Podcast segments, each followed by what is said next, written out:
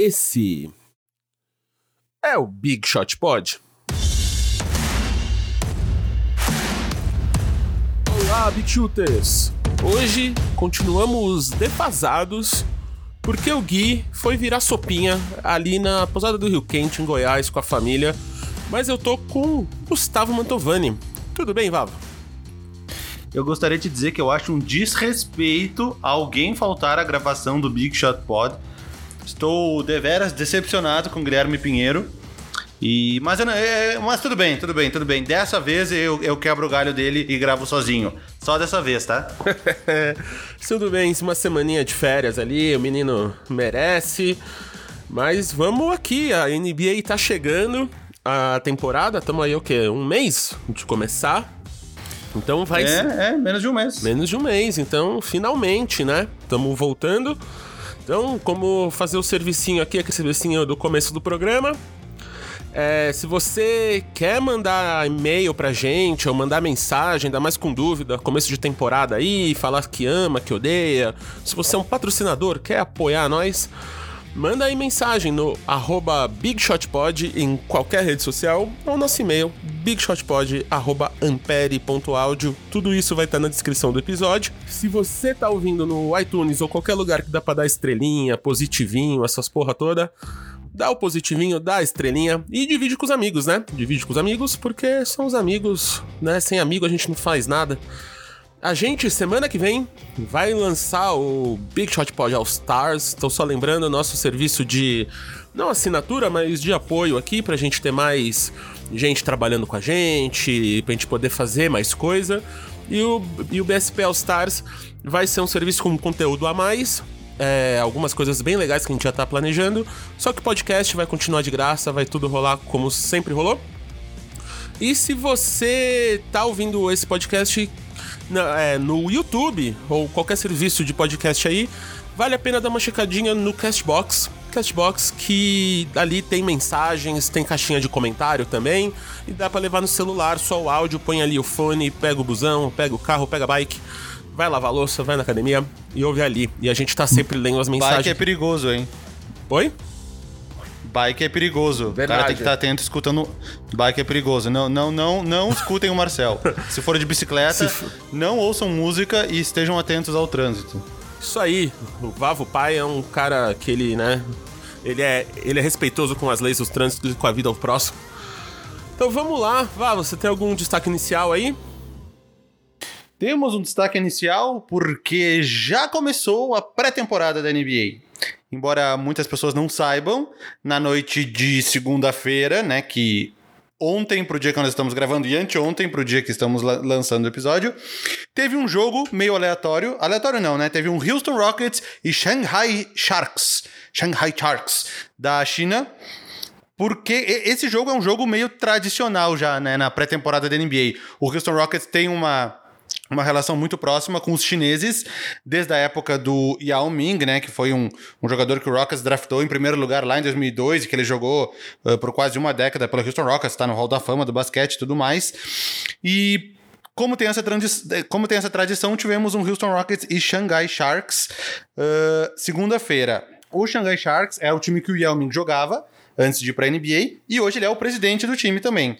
E ele tem dois jogadores uh, que recentemente vestiram a camisa do Rockets, que é o Donaras Moreyunas e o James Nunnally, um cara que jogou poucos jogos. Na temporada passada, quando os Sharks foram jogar no, lá em Houston, o Luiz Escola eh, jogava no Sharks.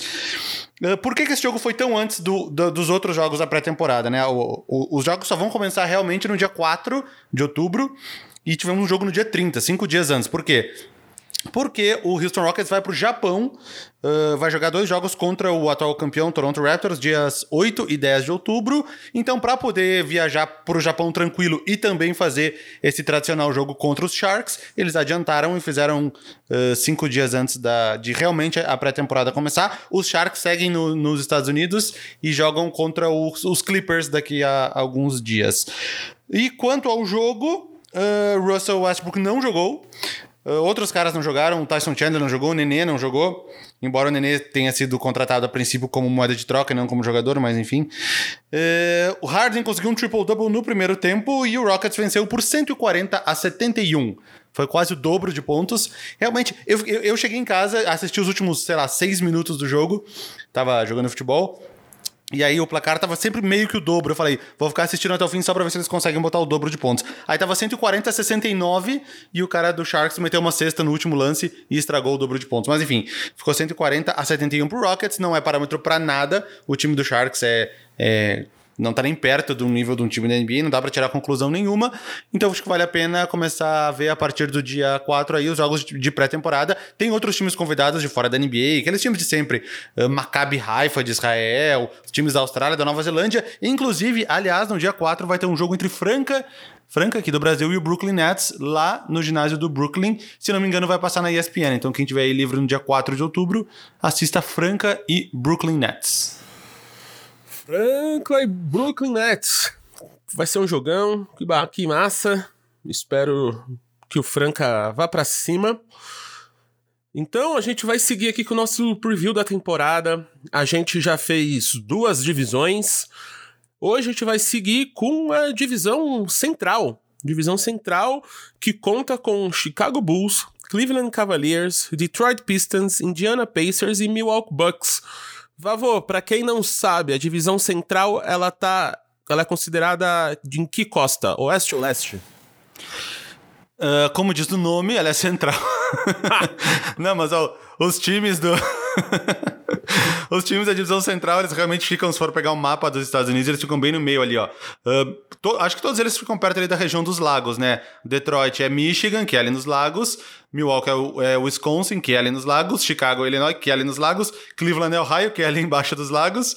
E Indiana Indiana, o estado de Indiana também. É, eu acho que são todos os estados que costeiam os lagos, então, que é uma região bem, central, mais ao norte dos Estados Unidos, mas é ali. É, é, talvez seja a, a, a, divisão que tem os times mais próximos, talvez, né? Tá muito, muito pertinho um do outro. Mas eles jogam com os times do leste ou do oeste, para quem não sabe? Com os times. Essa o, o, é uma das três divisões da Conferência Leste. Então é isso. Conferência Leste. Então vamos começar aqui. Vavô, Chicago Bulls para essa temporada 19-20. Bom, Chicago Bulls, uh, vamos fazer que nem nos, nos, outros dois programas, né? Falar primeiro o, o um provável ou possível time base, uh, falar das aquisições da franquia e falar das perdas da franquia. Vale lembrar que quem fez o roteiro foi o Gui, então não necessariamente concordo com a projeção dele de time base, isso vai se refletir aqui em alguns times. Então, começando com o, em ordem alfabética, que nem foram nos outros programas, começar com o Chicago Bulls. Uh, time base: Thomas Satoransky, Zach Lavine, Otto Porter, Laurie Markkanen e Wendell Carter Jr. Aquisições do Chicago Bulls: o Thaddeus Young, do Pacers, o, Sa o Satoransky, que eu acabei de falar, do Wizards, e o Kobe White, que é um, um armador que eles pegaram no draft. E a, e a principal perda do Chicago Bulls, o Robin Lopes, né, que nem estava jogando tanto assim. Uh, o que falar do Chicago Bulls? Eu acho que dá para acrescentar dois nomes aqui que talvez até briguem por titularidade. O Chris Dunn. Chris Dunn foi titular boa parte da, da temporada passada. E o Ryan Artigiacono, o, o americano-italiano, que também foi titular uh, boa parte da temporada passada. Tem o Cristiano Felício, brasileiro, que vem jogando, vem jogando pouco. Até ele não, não foi tão bem assim no, no Mundial da FIBA pelo Brasil. Por outro lado, quem foi muito bem no Mundial da FIBA foi o Tomás Satoransky. Ele é tcheco, jogou pela República Tcheca. A República Tcheca ganhou do Brasil. Se não me engano, por quantos pontos foi? 20, 27 pontos. Enfim, foi uma quantidade de pontos suficiente para, na hora do empate triplo entre Brasil, Grécia e, e República Tcheca, a República Tcheca ficar na frente e se classificar. Uh, então, eu tava pensando aqui, eu acredito que o time titular vai ser, mais, vai ser muito próximo desse que o Gui falou. Possivelmente o Satoransky deve ser uma, uma aposta deles para titular no lugar do Chris Dunn. Se for isso mesmo, o Chris Dunn pode virar uma moeda de troca aí no meio do campeonato. Uh, que mais que eu ia falar? O, o, eles estão com o Thaddeus Young também. De repente, pode ser uma ideia jogar com o Young no lugar do Oro Porter, mas eu acho mais provável o Thaddeus Young, que já, já não é mais tão novo assim, já tá com uma idade um pouco mais avançada. Talvez ele seja um cara vindo do banco de reservas. E eu vejo até o Chicago Bulls jogando com o Small Ball, com o Oro Porter, o Thaddeus Young e o Lauren, o Markkinen, talvez sendo o 5, né? Um stretch 5, que ele é um cara que ele é alto, ele arremessa muito bem. Talvez o time ficaria ficasse um pouco mais fraco na parte defensiva. Mas o, também eles têm o Wendell Carter Jr., que deve evoluir bastante, estreou na temporada passada. Confesso que eu não assisti muitos jogos do Chicago Bulls na temporada passada. Confessando mais ainda, eu não sei se eu assisti um jogo do Chicago Bulls na temporada passada, porque não é um time que, que, que vem muito forte, não, não tem passado jogos deles na televisão. No ano passado, eles ficaram com uma campanha de 22 vitórias e 60 derrotas. Eu acredito que, tanto pela evolução desses jovens jogadores, Uh, quanto pelos reforços, né? Tanto os reforços de draft quanto os, o, o, o, o Therius Young, o Satoransky, enfim. Eu acho que o time deve melhorar um pouco essa campanha. Uh, mas eu não acredito que vá conseguir mais do que sete ou oito vitórias acima dessas 22 da temporada passada. Eu acho que se passarem de 30 vitórias, já tá no lucro. Uh, ainda assim, mesmo com a Conferência Leste sendo mais fraca que a Oeste, eu acredito que o Chicago Bulls não tem absolutamente nenhuma chance de se classificar para os playoffs. Continuando agora, depois de Chicago Bulls, Cleveland Cavaliers. Cleveland Cavaliers, time base do Gui. Darius Garland, Colin Sexton, Teddy Osman, Kevin Love e Tristan Thompson. Principais aquisições foram via draft, tanto o Darius Garland quanto o Kevin Porter Jr. Principal perda, J.R. Smith que nem é uma tanta perda assim, porque ele já não estava jogando muito na temporada passada. No ano passado, os Cavs ficaram com apenas 19 vitórias, 63 derrotas. Se melhorarem, eu não acredito que seja muito mais do que 5 ou 6 vitórias também. A gente fica confiando na evolução desses jogadores jovens. Colin Sexton, na temporada de rookie, na temporada passada, 17 pontos por jogo, jogou os 82 jogos, 17 pontos por jogo, ficou no segundo time de rookies. Eh, eu fico com uma dúvida se esses vão ser realmente os dois armadores titulares, porque os, tanto o Sexton quanto o Garland, eles são point guards de origem, né? Seriam dois primeiros armadores, eles não são tão altos, né? Eles, são, eles têm 6'2 de altura, que daria mais ou menos 1,88 aqui numa conversão de cabeça. Talvez o time tivesse uma dificuldade na parte defensiva se ambos forem titulares. Mas se não der certo, eles têm outros, outros armadores para vir do banco de reservas. Tem o Jordan Clarkson, que já tinha vindo para o time na temporada passada, mas que também é um cara com mais características ofensivas que defensivas. Tem o, o De La Vedova, o Matthew De La Vedova, que voltou para o Cleveland no meio da temporada passada, né, do, do, do Milwaukee Bucks. Ele já é um cara que, que, que, é um jogador com boas características defensivas, mas também não é tão alto assim. E uma terceira opção. Tem o Brandon Knight, que vem naquela troca com o Rockets na temporada passada. E o, e o próprio Kevin Porter Jr., que aí já é um armador um pouco mais alto, ele tem 6'6, né? Que é uns 2 metros e pouquinho. Que ele foi a trigésima escolha no draft, última escolha da primeira rodada do draft. Então eu acho que eles podem testar opções aí nessa dupla de armadores. O, com certeza o Garland e o Sexton são os dois que a gente projeta um melhor futuro aqui pra frente, mas não sei se necessariamente eles vão ser os dois titulares. Se forem, talvez eles não fiquem tanto tempo juntos em quadra principalmente não só por essa parte defensiva, mas também eu acho que um pouco pela falta de experiência. Uh, acho que vale citar também o Kevin Love, que, que a princípio está voltando inteiro aí para essa temporada. Ele na temporada passada ele jogou só 22 jogos, mas não é que ele jogou mal, né? Que ele teve uma lesão.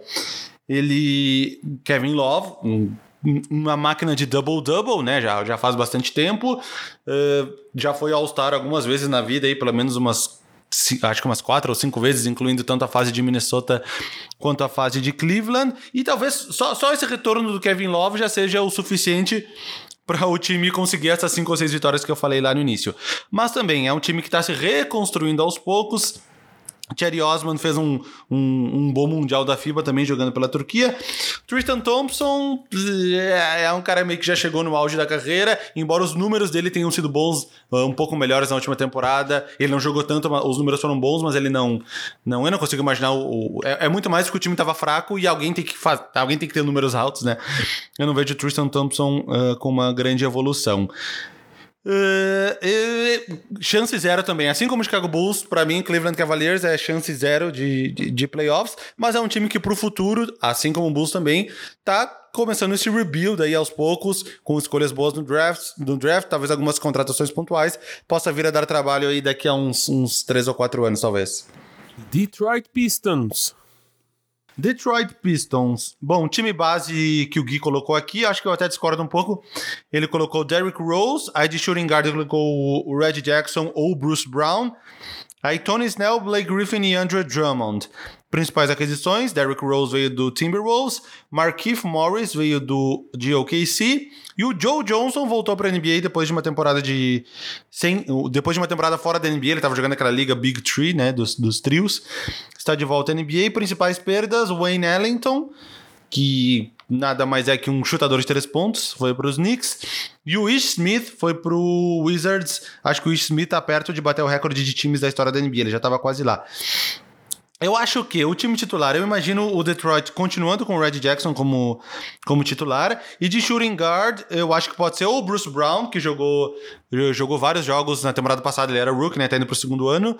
Jogou vários jogos de titular. Ou o Luke Kennard, que é um cara que, o, que os torcedores dos Pistons têm alguma expectativa que ele venha se tornar um, um jogador melhor. E aí sim, possivelmente o Tony, o Tony Snell, meio que por falta de jogadores. Aí o Blake Griffin e o e o Andrew Drummond. Eu imagino o Derrick Rose vindo do banco, eh, assim como ele veio no, no, no Minnesota, eh, mesmo que ele acabe jogando, sei lá, mais minutos, mesmo, mesmo que ele acabe jogando, sei lá, 30 minutos por jogo, eh, inclusive muitos minutos junto com o Red Jackson, eu acho, mas eu acredito que ele vai vir do banco até por uma precaução, um cara que vem de muitas lesões, embora nesse último ano aí ele tenha, tenha passado reto das lesões, ele foi poupado bastante, mas ele não teve nenhuma lesão grave. Eu não acredito que eles vão arriscar com o Derrick Rose começando.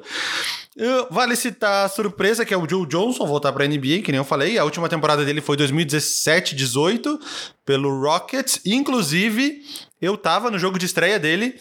Eu, em fevereiro de 2018 eu fui para Houston, eu vi três jogos do Houston lá. E um dos três, não lembro qual, foi a estreia do Joe Johnson no Rockets. E, mas mesmo no, no, nessa pequena passagem dele pelo Rockets, que que durou essa segunda metade da temporada, depois o All-Star Game e mais os playoffs, ele não foi aproveitado. Uh, e era um cara que se encaixaria no jogo do Rockets, né? Um sharpshooter, poderia ficar, ficar lá no canto da quadra arremessando bola de três pontos.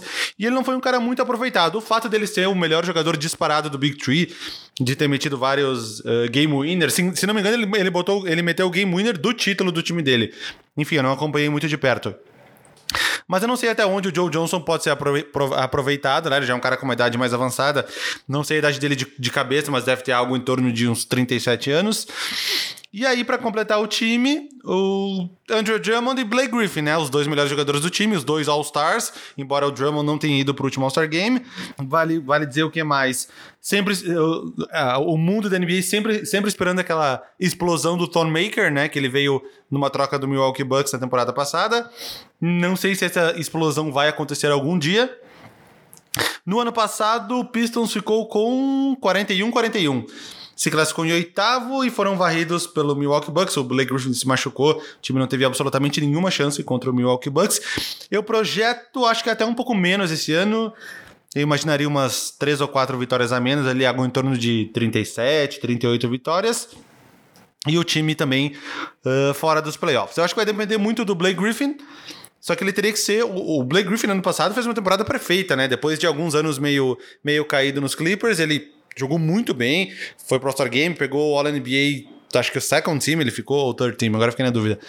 Enfim, foi um cara. Eh, ele teria que ser tudo que ele foi no passado e talvez mais um pouco para esse time dos Pistons uh, conseguir uma vaga nos playoffs. Por isso que eu acho até um pouco improvável que os Pistons, uh, que, que, o time vá para os playoffs desse ano. A gente vai falar mais dos seus times nas perguntinhas aqui que a gente faz no final.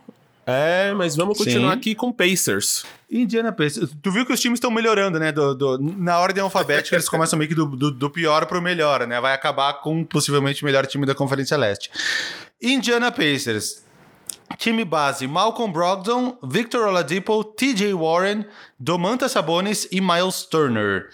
Principais aquisições: Malcolm Brogdon, do Milwaukee Bucks, Jeremy Lamb, do Charlotte Hornets, TJ McConnell, do Sixers e Goga Bitadze. Ainda tem que aprender a pronúncia desse cara, é o georgiano escolhido no draft. Principais perdas: Bojan Bogdanovic, Thaddeus Young, Corey Joseph, Uh, desculpa, o Bogdanovich pro Utah Jazz, Terry Young pro Bulls, que nem eu já tinha falado, Corey Joseph pro Kings, Wesley Matthews pro Bucks e o Darren Collison eu acrescentei aqui na lista do Gui o Darren Collison, que se aposentou, né? E, surpreendentemente, aos 31 anos de idade, decidiu dedicar o tempo à família dele. Bom, eu tô curioso com esse time do Indiana Pacers, porque eles mudaram bastante. Não foi um time que foi mal na temporada passada, mesmo com a lesão do Oladipo, eles continuaram ali na briga.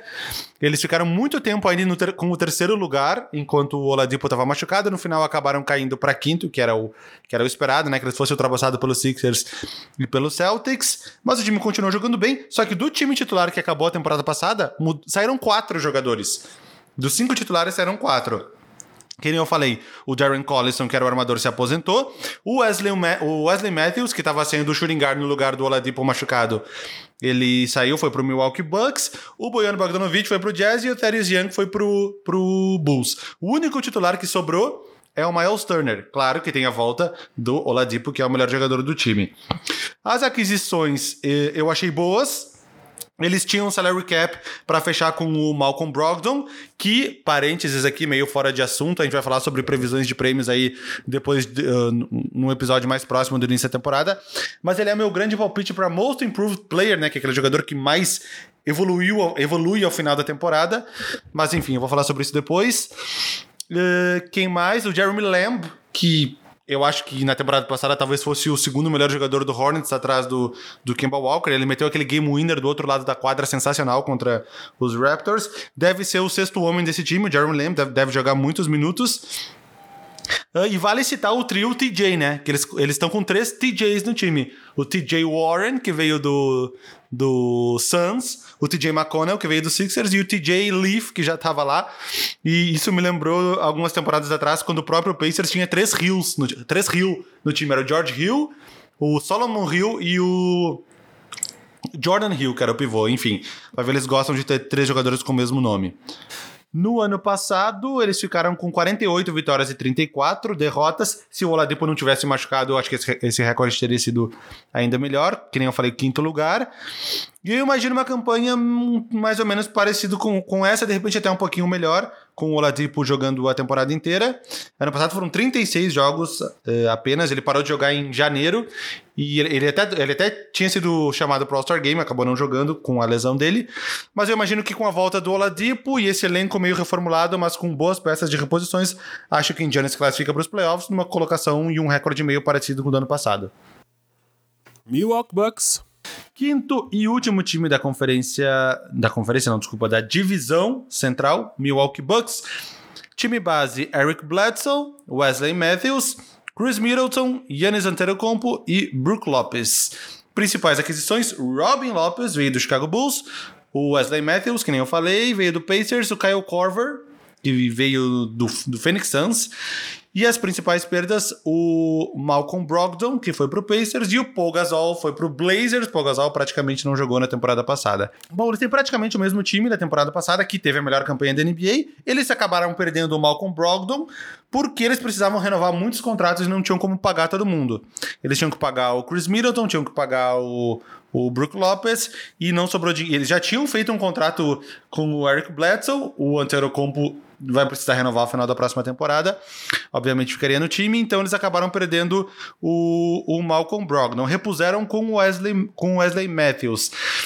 Eu não sei, eu, eu acho que pelo menos no início da temporada o Matthews vai ser o titular nessa posição de shooting guard do, do Bucks, porém o Wesley Matthews, ele ele não deu certo aí nos, nos últimos vários times que ele jogou. Uh, ele não foi bem. Agora eu até esqueci. Depois que ele saiu do Blazers, ele foi pro Mavericks. Ele ficou acho que uns três anos e pouco no Mavericks. Aí ele foi trocado pro Knicks naquela troca do Porzingis. Aí ele jogou tipo dois jogos pelo Knicks. Aí o Knicks dispensou, ele foi pro Pacers. Não deu tão certo assim no Pacers. Eu não sei se o se o Wesley Matthews ainda tem gás para a NBA. Se ele não, não, não, não se adaptar a esse sistema do Bucks, que era um sistema que já estava funcionando há um bom tempo, eu acredito que pode entrar no lugar dele ou o Pat Connaughton, que jogou bem, entrou bem na temporada passada, foi bem nos playoffs, ou o George Hill, que ele é mais um point guard, mas eu acredito que ele com o Eric Bledsoe poderia funcionar também. Não sei, pra... eu não sei qual que vai ser o Wesley Matthews no Bucks. Eu prefiro assistir antes para ver. Mas eu acho que pelo menos ele deve começar como titular. No ano passado, a campanha foi 60 vitórias e 22 derrotas, melhor campanha da NBA. Eu, eu não sei se eles conseguem manter essas 60 vitórias. É muito difícil uma franquia manter 60 vitórias duas temporadas seguidas. Eu chutaria algo entre 56 e 58. Eu acho que eles vão fazer o suficiente para ficar com a primeira colocação no leste e ter um mano de quadra até um, enfim, até uh, as finais da conferência, pelo menos. Mas eu acho que eles não vão se desgastar tanto em ficar buscando vitórias lá no final da temporada regular, enfim, para ter um, um, um, recorde muito, uh, muito alto, às vezes para ficar brigando por mano de quadra com o melhor time da Conferência, conferência Oeste, enfim. Uh, lembrando que no ano passado eles sentiram esse cansaço, entre aspas, um pouco nos playoffs. Eles chegaram a abrir 2 a 0 nos Raptors e acabaram tomando 4 a 2 sendo que eles não tinham perdido três jogos seguidos na temporada regular, acabaram perdendo quatro seguidos pro Raptors, mesmo tendo mando de campo. E o. Só mais uma coisa do Milwaukee Bucks, é mais uma curiosidade: eles estão com duas duplas de irmãos. Eles estão. Eles já tinham o Brook Lopes, pegaram o Robin Lopes, né? Uh, e também o irmão do Antetokounmpo, o Thanasis Antetokounmpo, também está no elenco do Milwaukee Bucks. Então acho que é curioso. Eu não sei se tem, já teve um outro caso desses na história da NBA, de duas duplas de irmãos na mesma franquia, mas teremos esse ano no Milwaukee Bucks os irmãos Lopes e os irmãos Antetokounmpo. Igual nós aqui do Big Shot Pod, mais que amigos, irmãos. Então, Vavô, vamos lá. Quatro perguntinhas aqui, bate pronto. Qual que é o seu palpite de classificação dessa divisão, hein? Olha, eu acho que vai ser quase a ordem inversa da ordem alfabética. Eu acho que vai ser Milwaukee Bucks. Tenho certeza que vai ser Milwaukee Bucks em primeiro, aí Indiana Pacers em segundo, Detroit Pistons, Chicago Bulls e Cleveland Cavaliers. E quais esses times você acha que vai pro playoff? Milwaukee em primeiro, no pior dos casos em segundo, e Indiana, eu é, é difícil prever, que nem eu falei, eles mudaram muito o time titular, uh, mas eu acho que ele entre quarto e sexto deve, deve ser a colocação do Indiana. Eu acredito que eles ficam na frente. Pode, podem, não vão ficar, podem ficar na frente do Toronto Raptors, que sem o, sem o Kawhi o, o time deve ter uma pequena queda em relação ao ano passado. Mas eu acredito que ali que entre quarto e sexto lugar é o, é o lugar do Pacers. E qual jogador você acha que pode ser uma surpresa positiva? Bom, aí é o que eu tinha falado antes, né? Que é um dos meus palpites para Most Improved Player. Pode ser o Malcolm Brogdon. Ele fez uma boa temporada no ano passado. Ele conseguiu um 50, 40, 90, que é algo raro na NBA. Para quem não sabe o que é um 50, 40, 90, é quando o jogador consegue 50% de field goals 40% de 3 pontos e 90% nos lances livres. Eu não lembro de cabeça quantos jogadores conseguiram isso até hoje, mas se não me engano é 8, 7, 8, 9, enfim, é menos de 10 jogadores conseguiram isso na história da NBA. E ele conseguiu, ele tinha sido Rookie of the Year pelo Milwaukee Bucks, mesmo sendo uma escolha de segunda rodada, e ele tava com pouco espaço no Milwaukee Bucks, não pouco espaço, mas era um time que tinha Antero Compo, Chris Middleton, uh, Eric Bledsoe, todos jogadores que finalizavam muito no ataque, o Brook Lopez chutando bolas de três a dar com pau. Então eu acho que com um pouco mais de espaço, principalmente ofensivamente, o Malcolm Brogdon pode dar esse salto e ser um jogador que vai concorrer para Most Improved Player e para mim ele é uma, um, um, jogador que pode ser uma surpresa positiva na divisão central. E uma surpresa negativa? É, eu, eu acabei meio, meio que dando spoiler das minhas duas surpresas é, antes. Então. Eu acho que vai ser o Wesley Matthews. É, é, eu, eu sou. Isso que dá não fazer um roteiro bonitinho. Que... O Gui, pra vocês que não sabem, o Gui vem com um caderno e ele vem com umas sete páginas de roteiro. então, se fosse o Gui, ele, não cometeria esse erro que eu tô cometendo agora. Que eu acabei dando spoilers das minhas, das minhas surpresas. eu tenho um arquivo aqui de, de notas no celular com umas palavras meio escritas erradas aqui. Mas é o Wesley Matthews. É, que nem eu falei, desde a época que ele saiu do Portland, onde ele era um jogador fundamental naquela naquele quinteto que tinha o Damian Lillard, Wesley Matthews, o Batum, o, o Lamarcus Aldridge e o Robin Lopez. Putz, esse quinteto foi um quinteto que jogou muito tempo junto. Uh, foi sempre muito bem nos playoffs. Desde que ele saiu do Portland, ele passou pelo Dallas. Não, não foi nada muito representativo, foi um jogador mediano. New York Knicks nem jogou direito. Foi na troca do Porzingis uh, pro, pro Knicks, né? Que nem jogou dispensado, foi pro Indiana, que foi. Ele jogou três times na temporada passada, né? Dallas, Knicks e Indiana.